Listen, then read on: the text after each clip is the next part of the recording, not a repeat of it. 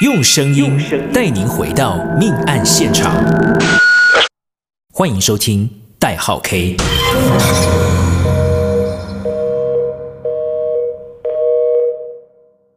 大家好，欢迎收听代号 K，我是 K。这集是节目开播以来第二十集的更新，虽然集数不多，但是非常感谢大家的订阅收听，希望各位也能给予我们五颗星和优质评价的鼓励。我们将为各位继续挖掘更多的案件。今天所要讲述的案件相当特殊，警方积极办案的同时，整个过程却发生许多难以解释的巧合，甚至意外发现另一起案外案。接下来。就让我们来了解这起案件的发生。二零一五年七月，警方接获家属报案，父亲出游却失联，相当焦急。失踪的是当年七十二岁的赖光雄。据赖光雄的家属表示，父亲赖光雄说，他的朋友邀约出游，七月十二号，他要跟朋友出去玩。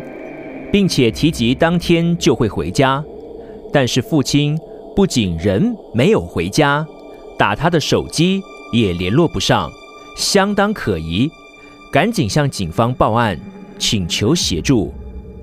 有些长辈可能因为精神状况不佳，才会有走失的状况，但是警方从家属的说辞中了解到，赖光雄是一个头脑非常清楚。精神很好的人，每天都会跟家人保持联系，互动报平安。人出去玩没回家，也联系不上，实在太奇怪了。警方警觉到赖光雄的无故失踪十分可疑，积极调阅监视器，赶紧追查赖光雄的下落。警方从监视器中过滤出赖光雄告诉家人他要出游后。自己骑乘一台摩托车进入位于乌日的一条巷子内，但是却再也没有离开的影像。过了几天之后，警方发现赖光雄所骑的那台摩托车又出现了。有其他人骑着赖光雄的摩托车前往乌日高铁站附近的一处停车场。警方前往这处停车场查看，找到赖光雄。失踪那天所骑的摩托车放在停车场，并且发现地上竟然还插着三炷香。此时警方心中大感不妙，赖光雄下落不明，他的摩托车却被陌生人骑到了高铁站停放。就目前仅有的线索，警方决定针对骑乘赖光雄摩托车的陌生人进行清查。于是重新再调阅一次监视器，没想到再次过滤，果然有了新的发现。警方发现，监视器拍下赖光雄骑着摩托车进入那条巷子之后，人就消失了。之后曾有一台汽车驶出，将画面放大仔细查看，由一名男子开车，副驾驶座乘坐一名侧躺。看起来在睡觉的男子，追踪这台车，后来曾开到古坑休息站。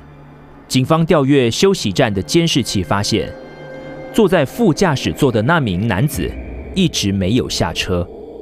经过赖光雄的家属确认，非常确定坐在副驾驶座的那个人正是失踪的赖光雄。找出赖光雄的踪迹之后，警方马上锁定。以车追人，查出这台汽车是当年六十三岁的杨鸿儒所有，并且了解到杨鸿儒曾经有迷婚妇人、洗劫财物的前科。查访杨鸿儒住家周边的邻居，发现杨鸿儒可说是恶名昭彰，附近的老人家都很怕他，而且大家听闻赖光雄的失踪，并不感到意外。因为之前杨鸿儒就曾经数次提及他要动手处理赖光雄，而赖光雄是一个习武之人，问他要怎么对付一个身体不错、有功夫底子的人呢？有迷昏被害人、洗劫财物前科的杨鸿儒表示，只要下毒就好了。警方查访杨鸿儒，他则表示自己并不认识赖光雄。对于监视器中拍到他开车载着赖光雄外出的画面，却又无法提出合理的解释。警方看见他房屋外头装设了两只监视器，向杨鸿儒要求查看。杨鸿儒则说，那两只监视器只是装好看的，并没有录影的实质功能。警方一路调阅杨鸿儒开车行进路线的监视器，发现他曾经开往中横山区的方向，但是由于山区没有装设监视器，无法确切了解杨鸿儒开车进入山区的目的地是哪里。但是警方发现，杨鸿儒当日从中横回来后，监视器画面显示，回程的车上。仅有杨鸿儒一人，原本在副驾驶座的赖光雄却不见踪影。警方再度重回杨鸿儒的住处，杨鸿儒人却已经不见了，而且杨鸿儒的手机和屋外的监视器都已经遭到损毁，无法查阅了。警方研判，杨鸿儒应该是开车展开逃亡，于是。马上追查杨鸿儒的汽车下落，发现当天杨鸿儒开车南下，并且在台南一家车行找到杨鸿儒的汽车。他于当天逃往台南后，便马上将车子卖给了车行。由于杨鸿儒身上没有行动电话，无法靠着定位追踪他的位置，但是警方监听电话发现。杨鸿儒一位朋友的手机，常常有来自公共电话的联系拨入，怀疑这位吴姓友人帮忙藏匿杨鸿儒。警方在监听中发现，有名女性向杨鸿儒的这位吴姓朋友抱怨：“你的朋友都会偷看我洗澡。”怀疑电话中所说的，可能就是在抱怨杨鸿儒的行为。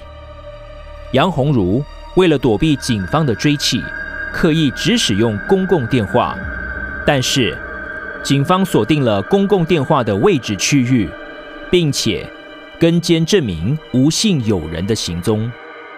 杨鸿儒这位吴姓友人警觉性相当高，似乎刻意防范警察的跟监。警方非常积极，并小心地采用各种应变方法跟踪。包括紧急向路上的商家借用摩托车，以免被这名吴姓友人发现警方在跟踪他。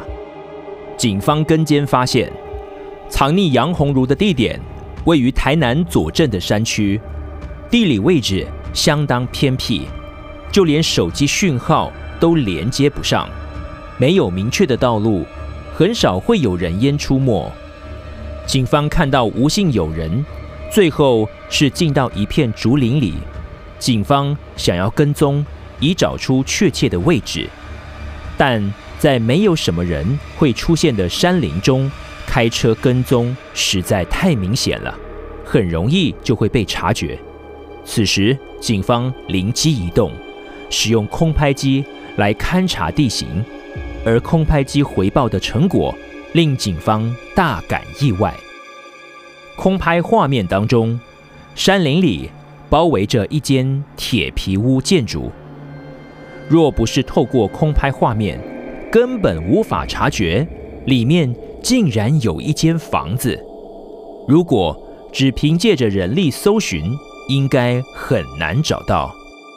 警方持续监察一段时间之后，由于将有强台入境，警方考量强台来袭后，所掌握的机阵会有变数，因此果断决定出动围捕杨鸿儒。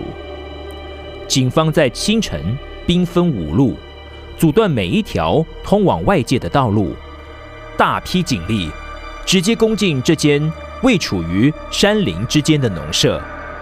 只是没想到，警方从大门进入后，发现里面的占地比想象中还要大上很多。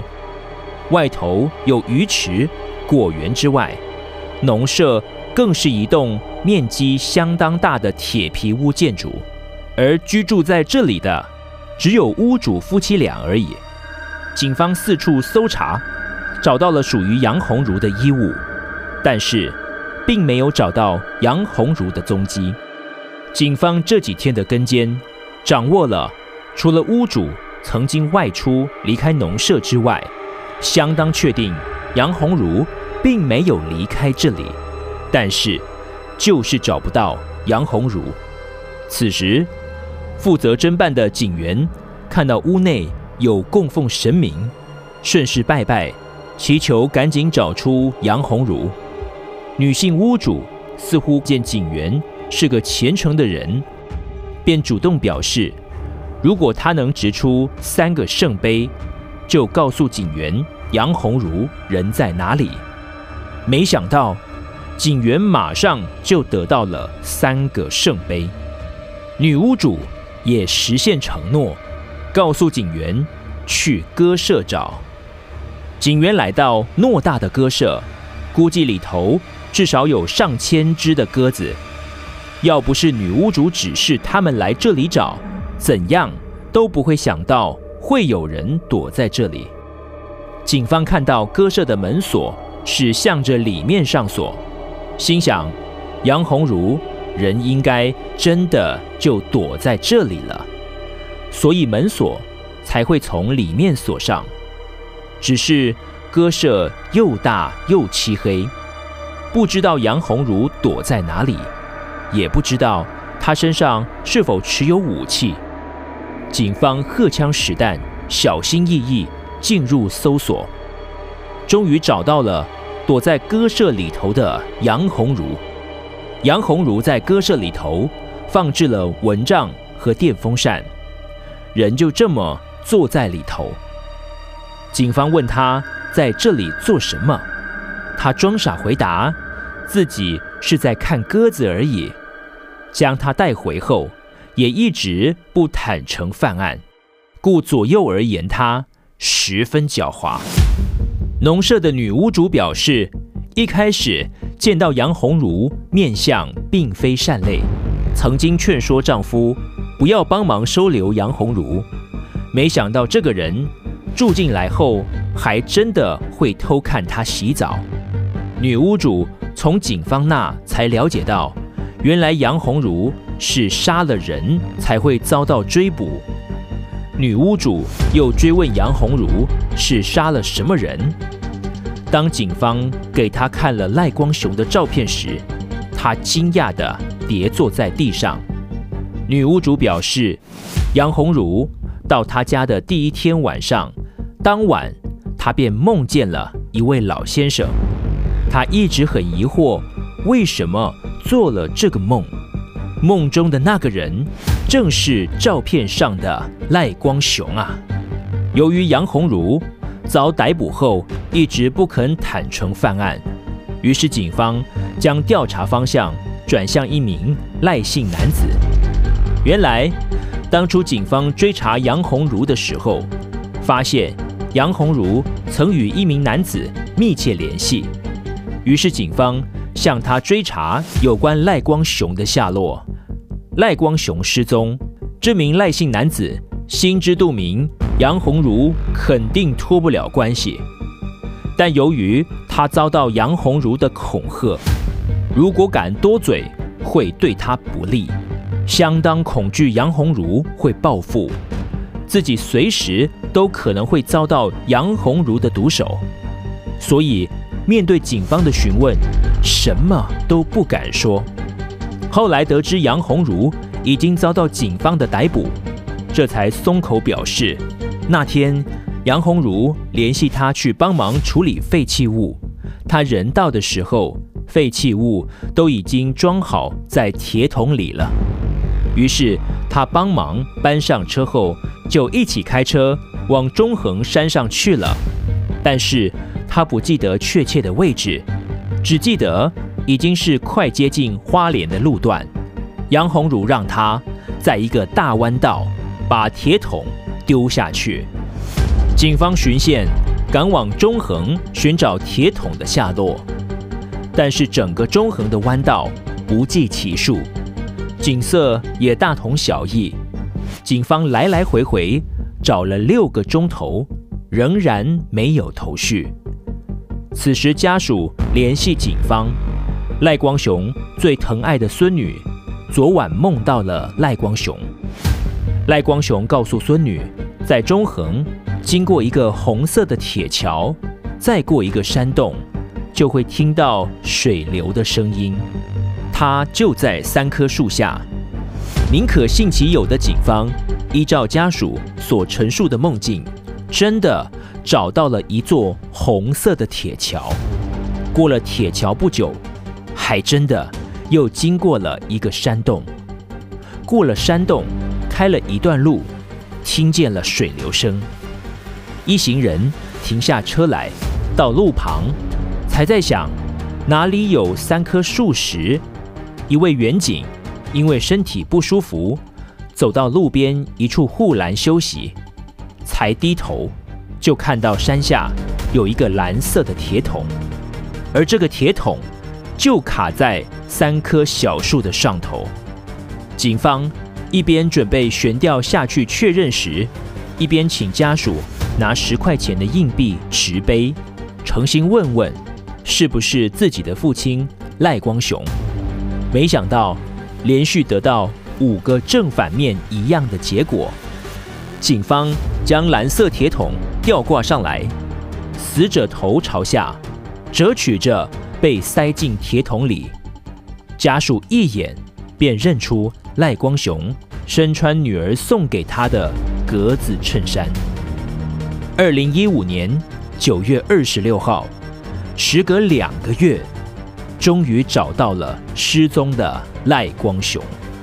后来，家属因为招魂仪式再次来到中横，由于道路实在很相似，这天他们车子不小心开过头了一点。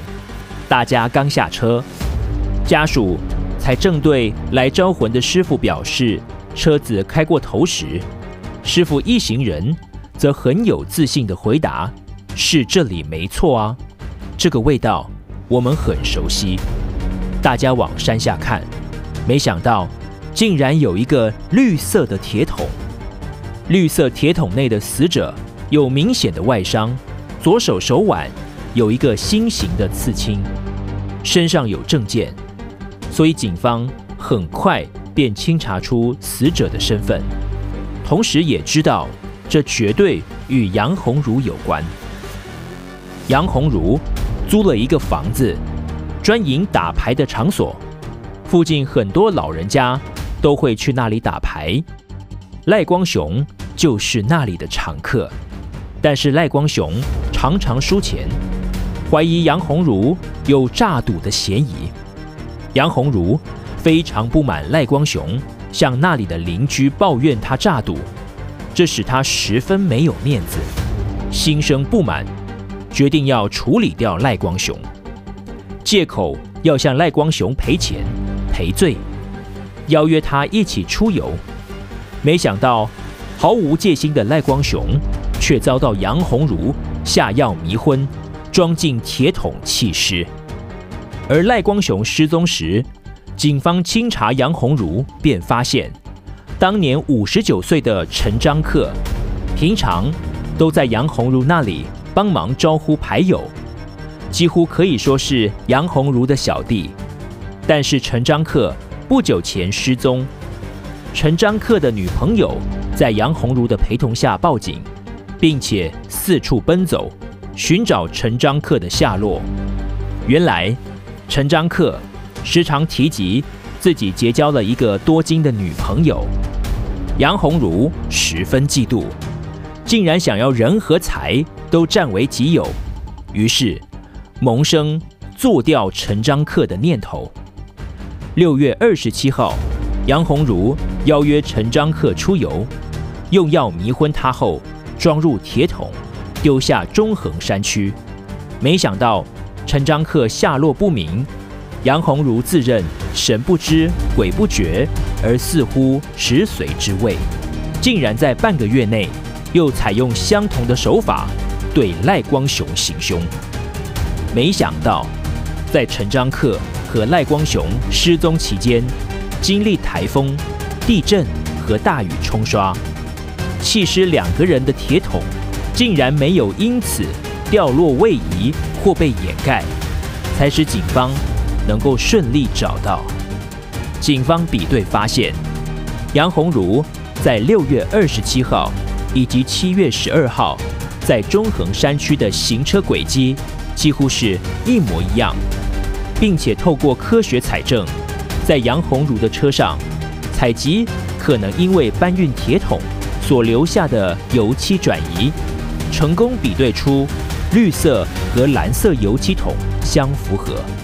一审、二审。皆认为杨鸿儒罪行重大。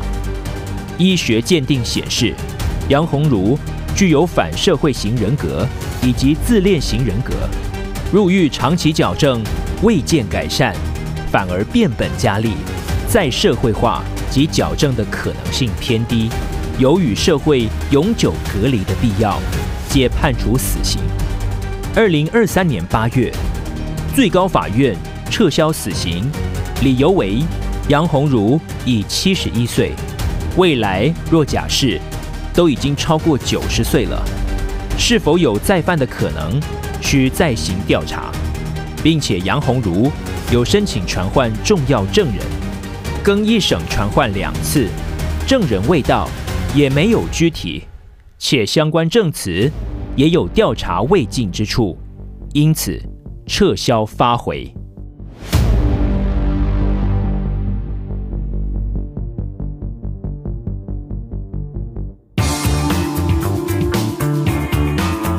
感谢大家的收听，我是 K，欢迎订阅代号 K，一起持续挖掘真实案件。